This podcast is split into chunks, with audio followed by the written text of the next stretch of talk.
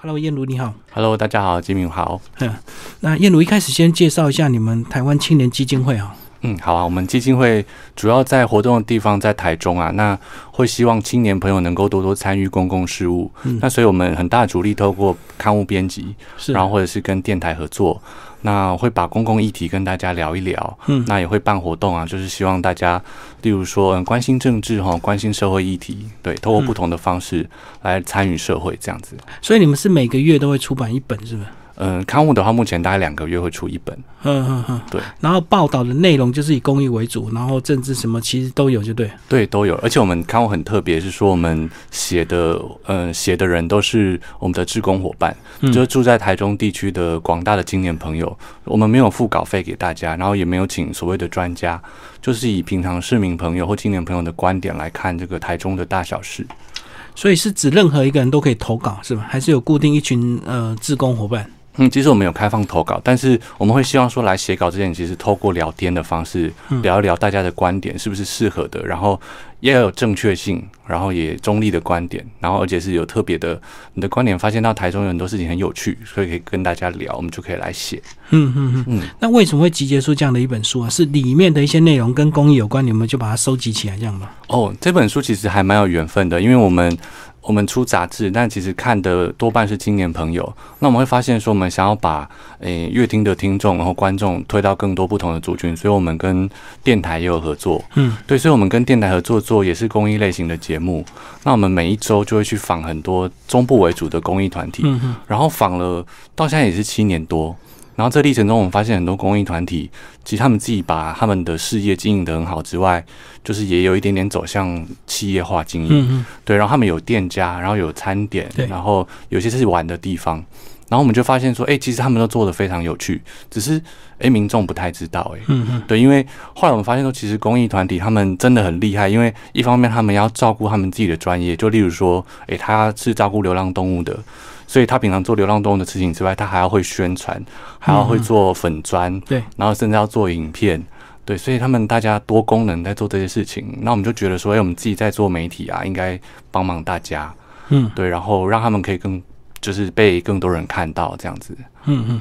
所以他们即使呃要还要照顾他们自己本身辅导的一个对象，然后还要去注意他们这个，假如他们是成立一个咖啡馆的话，还要咖啡的专业是不能够太糟糕，对不对？对所以还蛮多要注意的细节。对，这个我们等一下可以聊，很感动，他们甚至是去考了厨师证照等等的，嗯每个都做得非常的用心。嗯，对所以你们就是呃，你们自己去采访，也结合这个电台的主持人，他也会到现场去采访，所以两两边一起同步进行就对了。对，我们当时就整个团队一起出去，然后也有摄影师。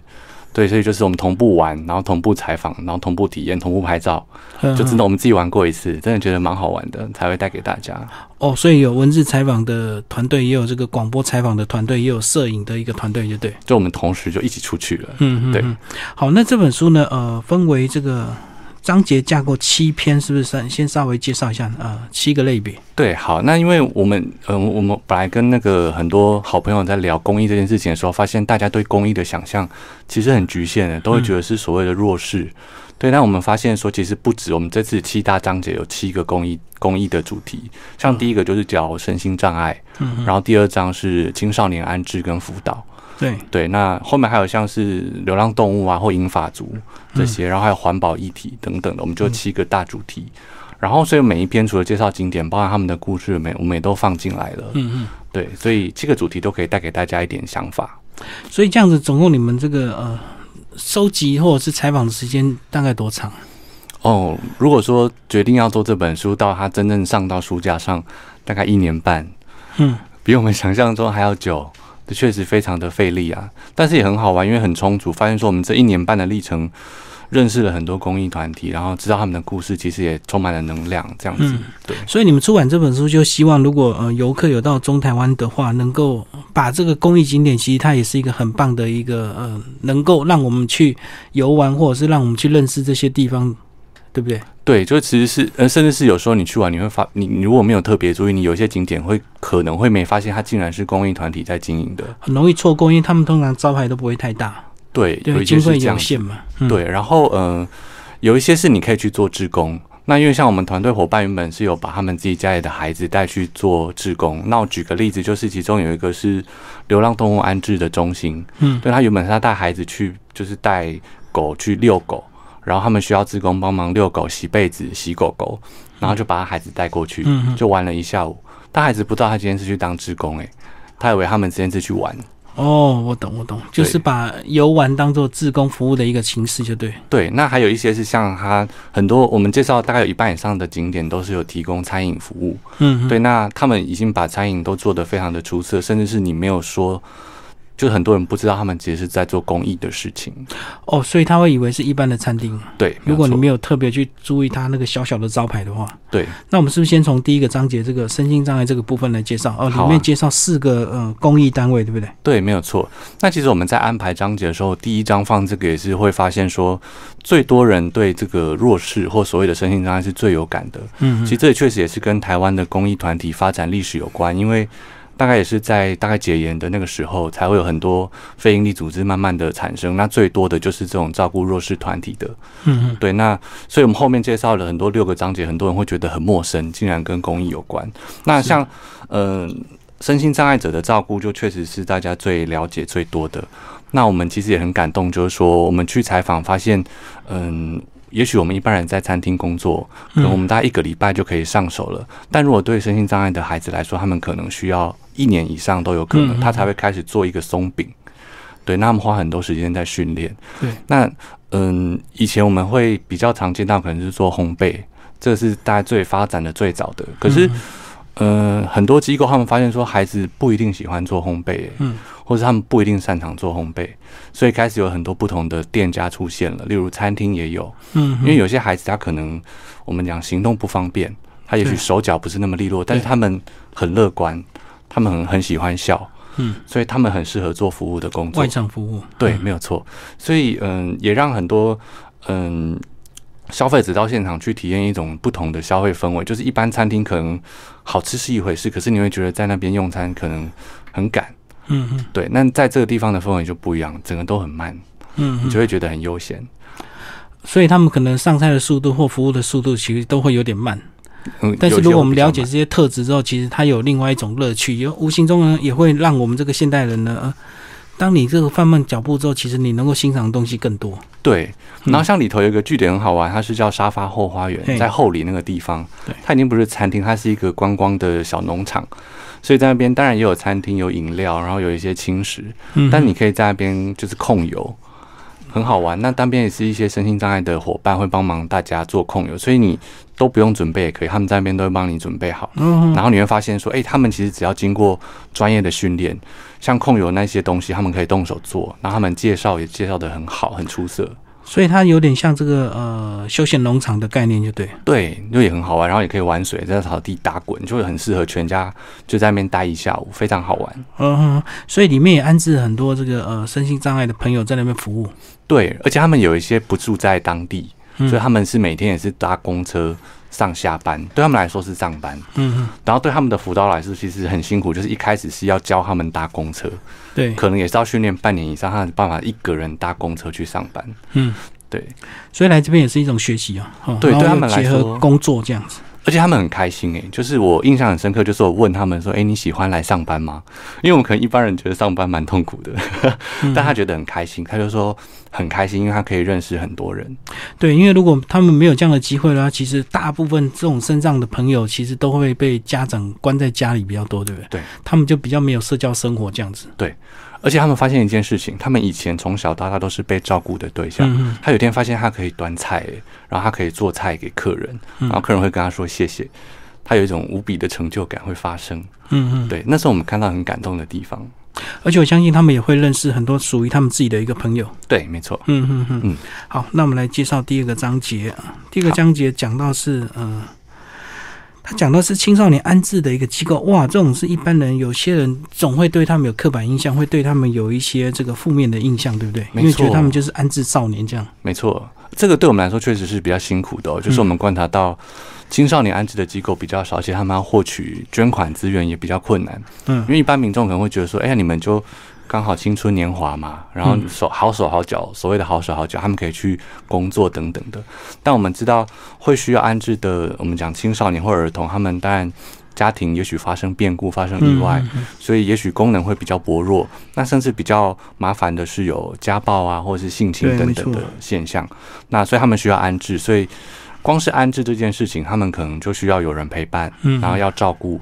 然后有的需要辅导跟治疗，这是一方面，但他们也提供了服务经经营的地点，像是我们介绍两个地方，一个是呃户外冒险学校，对，它就是类似山山训中心，所以你可以在那边现场就是滑滑坡啊，或者是吊钢索等等，就是在野外高低空探索这样，对，探索。那因为他们在经营真的是引进国外的那种荒野训练，很专业的课程，对，然后他们也发现说，哎，如果有所谓的就是比较精力旺盛的孩子。可能比如说爱打架或什么的，精力那么旺盛，那就来当教练啊。所以他们在那边就会带游客，就去那边当教练。他们也学会服从那些东西，就变成是一种很好的教育。所以他们在当地有安置吗？嗯，有有安置的地方。哦，一般其实这种辅导青少年的不太容易找到安置的地点呢，因为其实有时候这个周遭的邻居也会抗议啊，这个大家都很怕。接触到这些青少年，对不对？没错，而且不止青少年，我们刚刚讲的身心障碍者跟流浪动物都一样。对对对，我们很多民众希望他们不要靠近自己住的地方，嗯，当然需要一点时间沟通，对，就是怕会降低他们的居住品质啊，或者是会闹事啊什么的，就是有一些错误的印象这样。对，没错。那其实很多时候我们发现，像青少年他们就是缺乏陪伴跟照顾，比如说我们他们还有另外一个景点是就是咖啡店，他们是豆豆点咖啡。对，然后他们变成是在那边烘烘豆咖、烘咖啡、烤豆子，然后做一些餐点，也变得很有名了。所以，像台中有很多咖啡店或者是小书店，都是引用他们的豆子来来贩卖。哦，所以他们都是算这个张秀学基金会的。对，没错。嗯哼，那你要把基金会稍微介绍一下。嗯，他们是张秀菊基金会，那就是主要在做青少年安置跟辅导。那嗯，我记得他们在。最近也在成立了，就是安置中心啊，儿少之家也是最近的事情。嗯，对。然后地点一样在台中，就对。对，都在台中。嗯哼，好。那我们来讲第三个部分。第三个部分讲到的是啊，流浪动物，这个我们就最熟悉啊。嗯。呃，台中是不是因为这个地呃地缘这个更适合来安置一些这个呃流浪动物啊？嗯，地缘确实他们安置的地方都是在比较郊外哦，也是没有错。那台中有很多这样的地方。对啊，那只是说我们今天谈到流浪动物的时候，大概可以有很多面向来看。一个是，呃，在收容中心的需要被照顾，也希望有的人很多人来领养，没有错。对。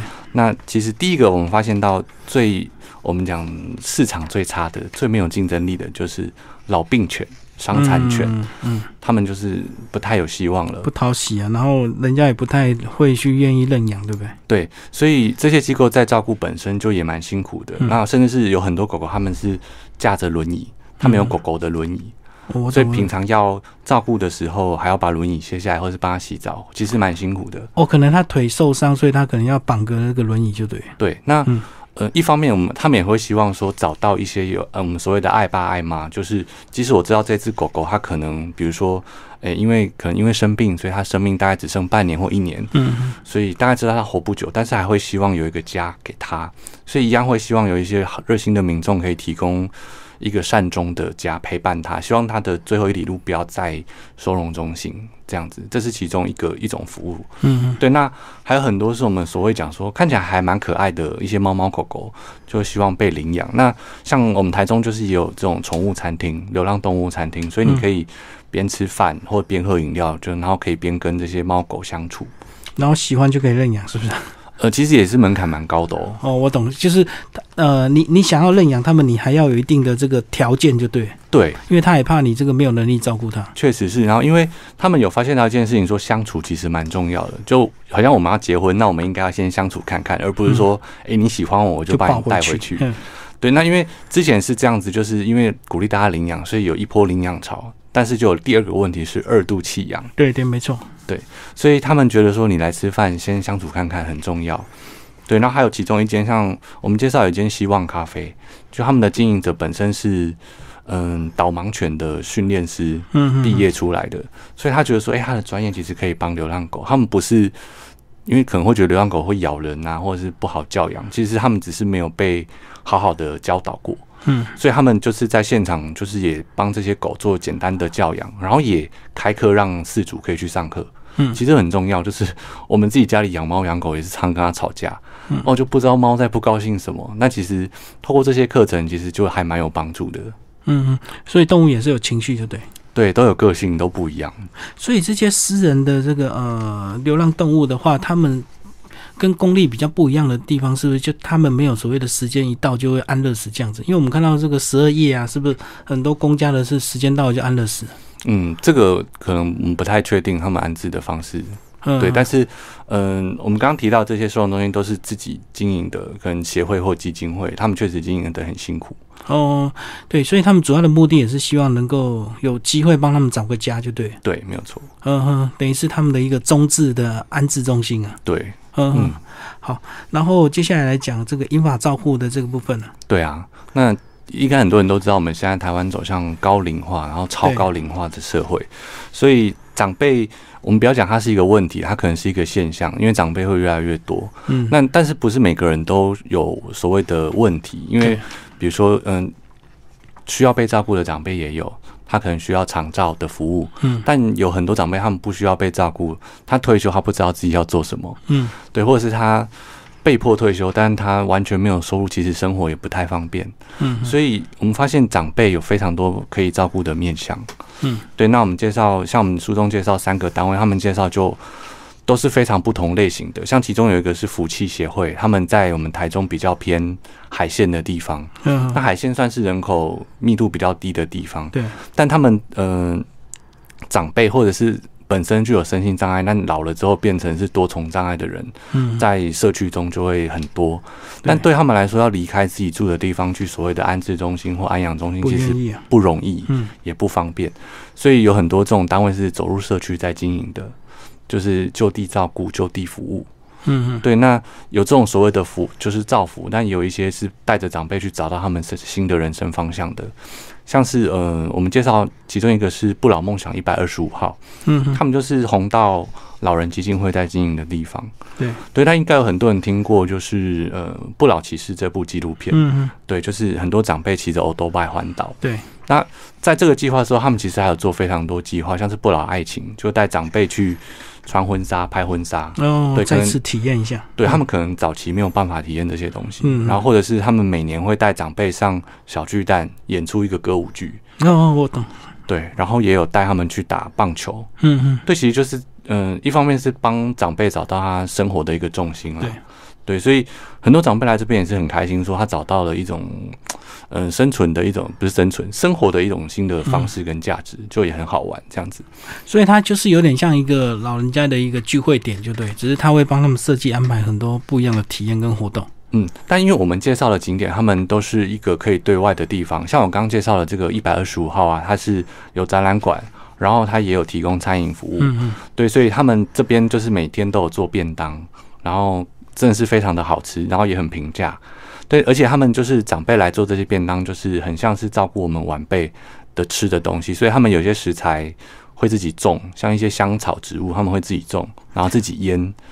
对，然后食材会挑选，就是真的是他们觉得是友善，然后友善环境，然后算是健康好的食材来做这些食物。所以就是一些长辈职工会来这边做便当。他们也不是自工哦，所以我们刚刚有提到，就是有些长辈需要工作，哦，我懂。了对，，所以他们帮这个职务做了一个再设计，就是说长辈可能没有办法一天做七个小时或八个小时，他们可以来做半天，嗯，所以他们也是，他们那时候就是就是有征一些长辈来做。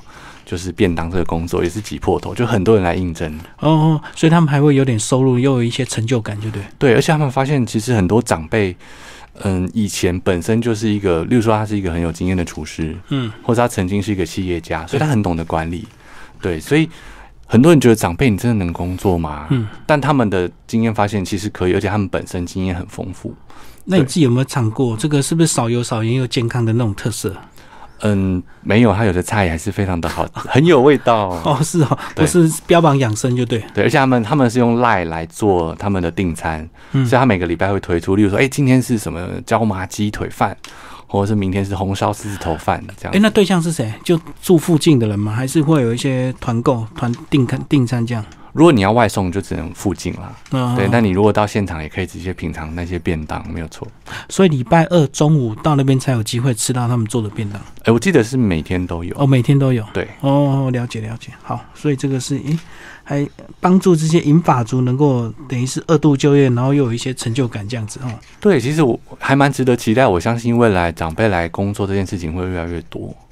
对啊，因为我们以前对长辈的一些照顾，我们以为说只要把他照顾好、医疗好，然后喂他吃东西，其实他们有时候他们也会有他们的生活跟社交的一个需求，没错，而且他们其实很多东西都是很专业，像煮菜就比我们这个年轻人厉害多了。没错。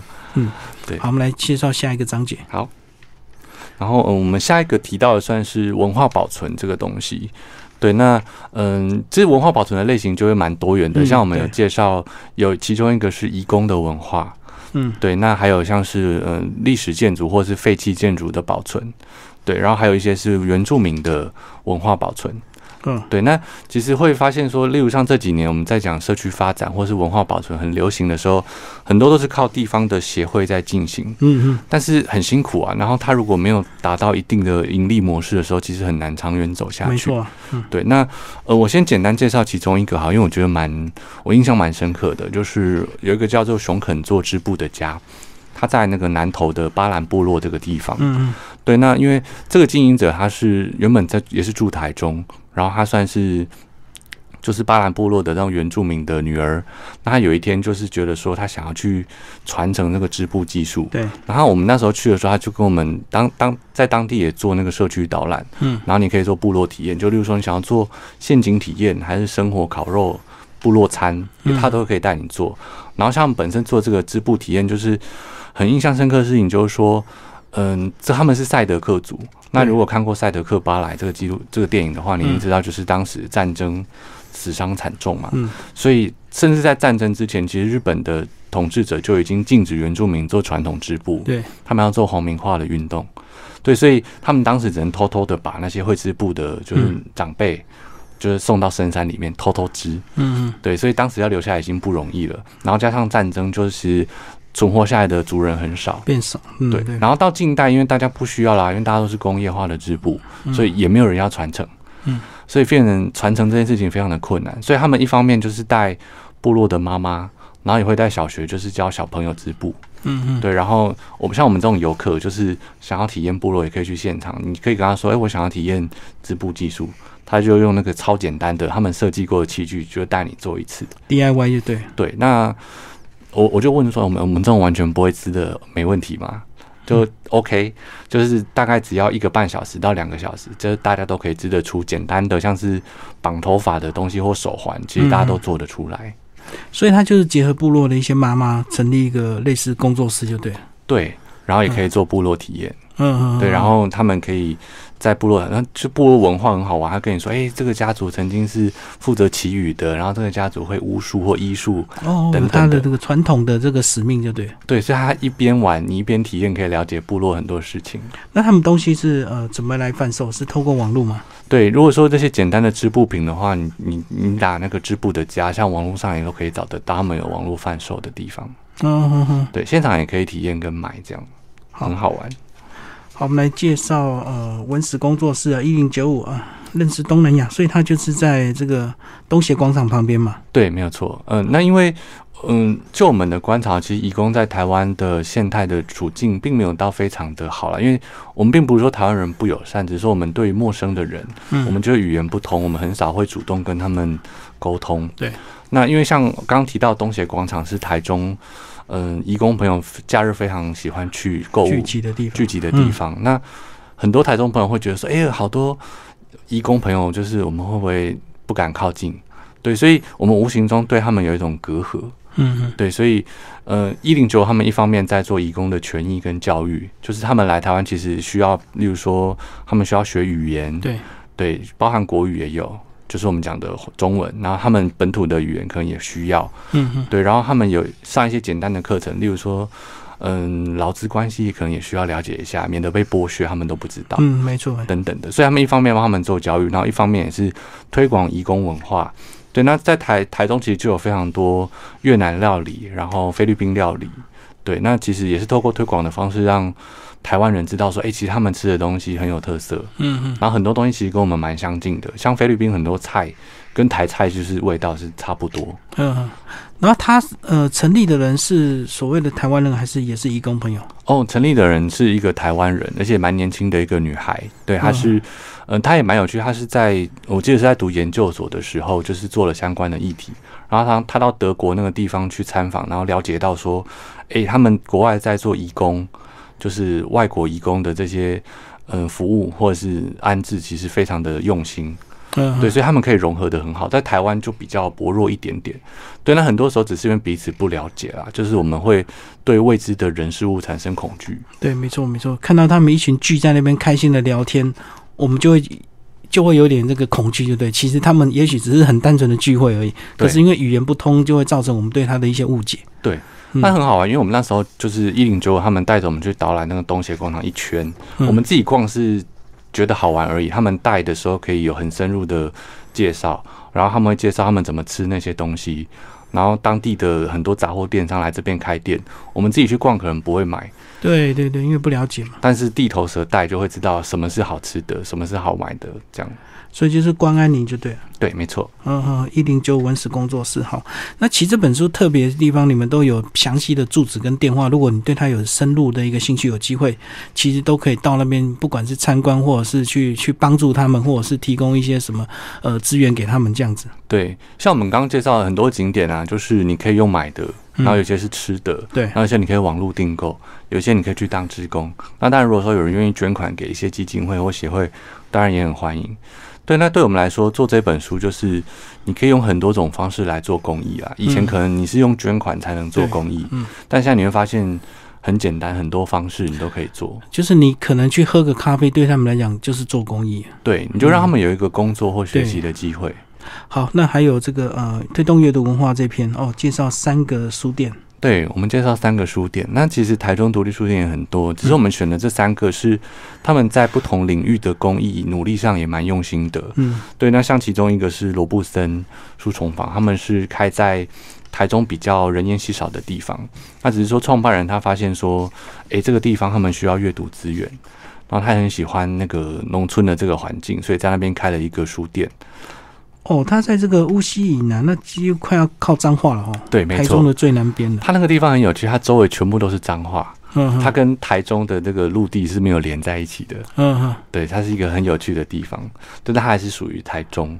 那因为创办人他非常喜欢台湾的文化，那很喜欢美的事物，嗯所以他里头收的很多书都是一方面也是推广阅读给当地的小朋友，那也有很多是就是收藏台湾美好的人事物的书，然后包含音乐啊那些东西，他们都算是很用心的在挑选。嗯哼，所以它是以新书还是二手书为主？它现在那里比较像是，我觉得它比较像是图书馆了，就是你哦进到那个地方，你可以在里头，就是在里头阅读，然后你也可以借。嗯嗯嗯，对哦，了解了解，不是单纯的二手书店或者是书店就对。对，嗯，它比较像是一个阅读的一个，我觉得像书房。嗯，然后也是服务邻近的一些学生这样。对啊，然后因为它真的做的非常漂亮，所以假日的时候还蛮多游客会去那个地方。哦，把它当做景点参观。对，嗯然后那附近也很好玩，因为现在都很流行那种秘境啦，所以那个乌溪那附近就是彰化分园那边很多很好，就是有农庄啊，或者是树林等等的，就是很多那种秘境拍照的完美打卡景点，就也很好玩，哦，很适合假日的时候去。就是很农村的台中就对了。对，没错。嗯好，那下一个章节是，我们下来就是最后一个章节，其实我们最后聊的就是环保议题。嗯对，因为我们觉得说环保这应该是所有人人事物都应该去关心的，因为地球就是我们居住的地方，所以我放在最后一个章节。对，那我们讲说推行环保，很多人会觉得有压力啦。嗯，例如说我们最近今年才在推的不用塑胶吸管这件事情，就有很多人在争议这件事情。对，当你开始去买饮料，发现没吸管的时候，你有时候还觉得蛮不方便的。对嗯，但是我们今天聊环保这些推广的单位，我们发现有一个共通点，就是说我们提供选择给你，但是你要怎么做，我们不会去强迫，也不会给你做道德的批判。嗯对，那像比如说我们介绍那个最后一个景点叫家务室，他在台中做的是友善环境的生活用品的贩售，嗯然后就是也有餐点，他们在他们二楼的地方每天呃中午会提供一些简单的餐点，就是给客人跟客人分享。嗯哼那他们就有个概念是说，我们今天做环保就是一种尝试。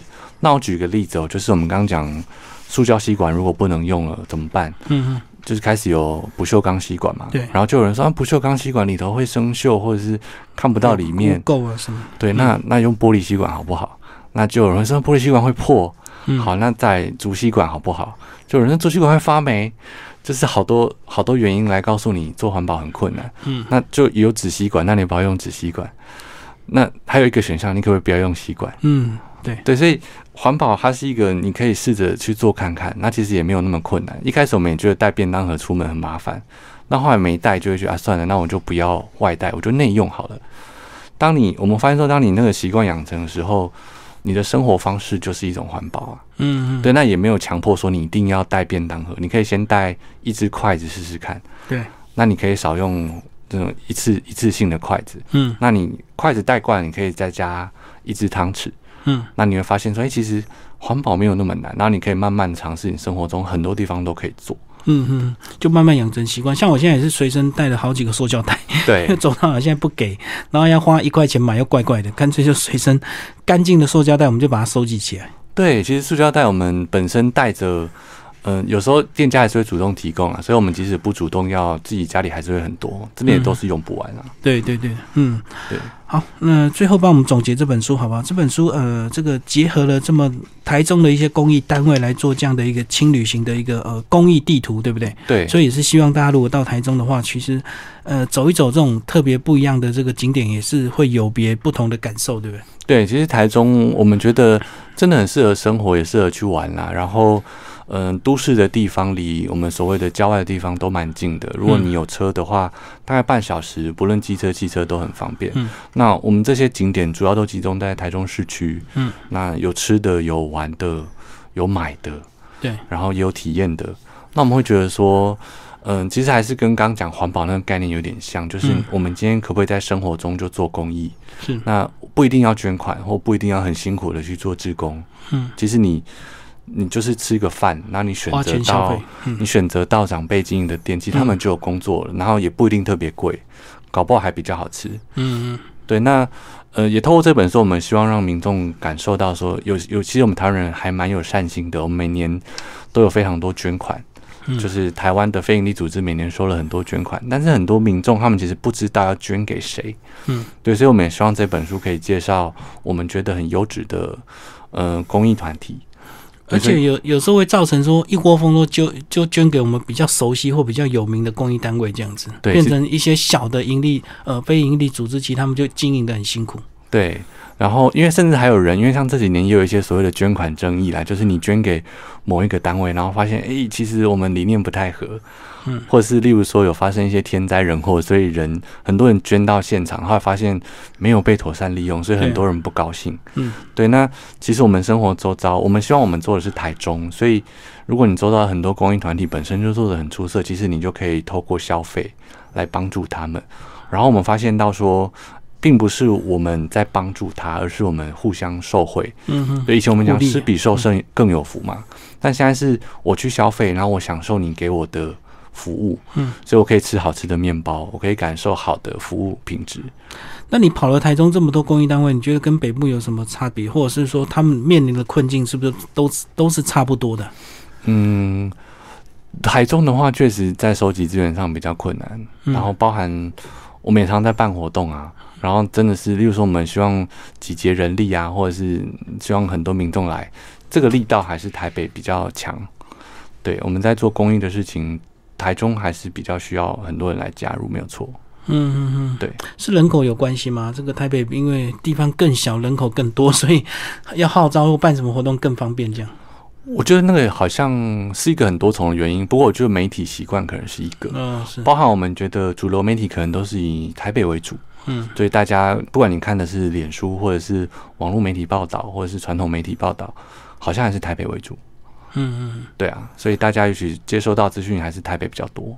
嗯，好，今天非常谢谢我们的这个呃主编为大家介绍这本书啊，一起去玩中台湾公益旅行。然后这本书呢，呃，是财团法人台湾青年基金会出版。好，谢谢。嗯，谢谢金明，谢谢大家。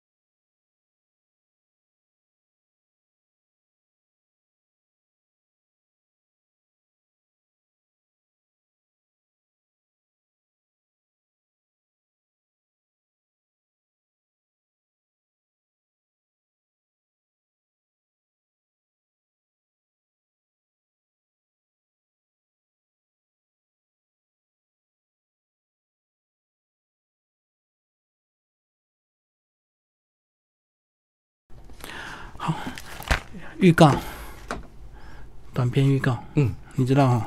需要什么样的内容？就是各位听众朋友，大家好，我是谁啊？啊，我嗯今天来到汉森电台，为大家介绍这本书啊，这本书呢怎么样怎么样？详细内容欢迎收看节目或者是阅读。好，哎，你们是有好温暖吗？好温度。好温度有这个吗？还是这这我们的粉砖，哦，这是粉砖名字，对啊，但是你们基金会是这样子没错基。金会是财团法人台湾青年基金会。你们粉砖有加个好温度就对。对。好，你知道一那个哈、那个，好，你直接对着镜头。各位听众朋友，大家好，我是呃什么什么这本书的主编。好。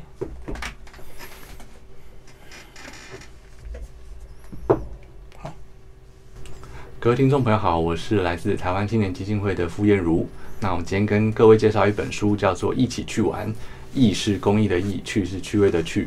那我们在这本书中介绍很多中部地区好玩、好吃，然后你可以买东西、你可以做体验的一些景点。那我们这里面最大的特色就是，我们介绍所有的景点都是由公益团体或者是很多社区团体所经营的，所以你来这边，不管是来消费或是你来吃东西，你都可以同时做到公益体验。那详细的这个内容呢，我们在节目当中来跟大家做详细的介绍，欢迎大家准时收听哦。OK。哦，所以这本书是你们自己出版的。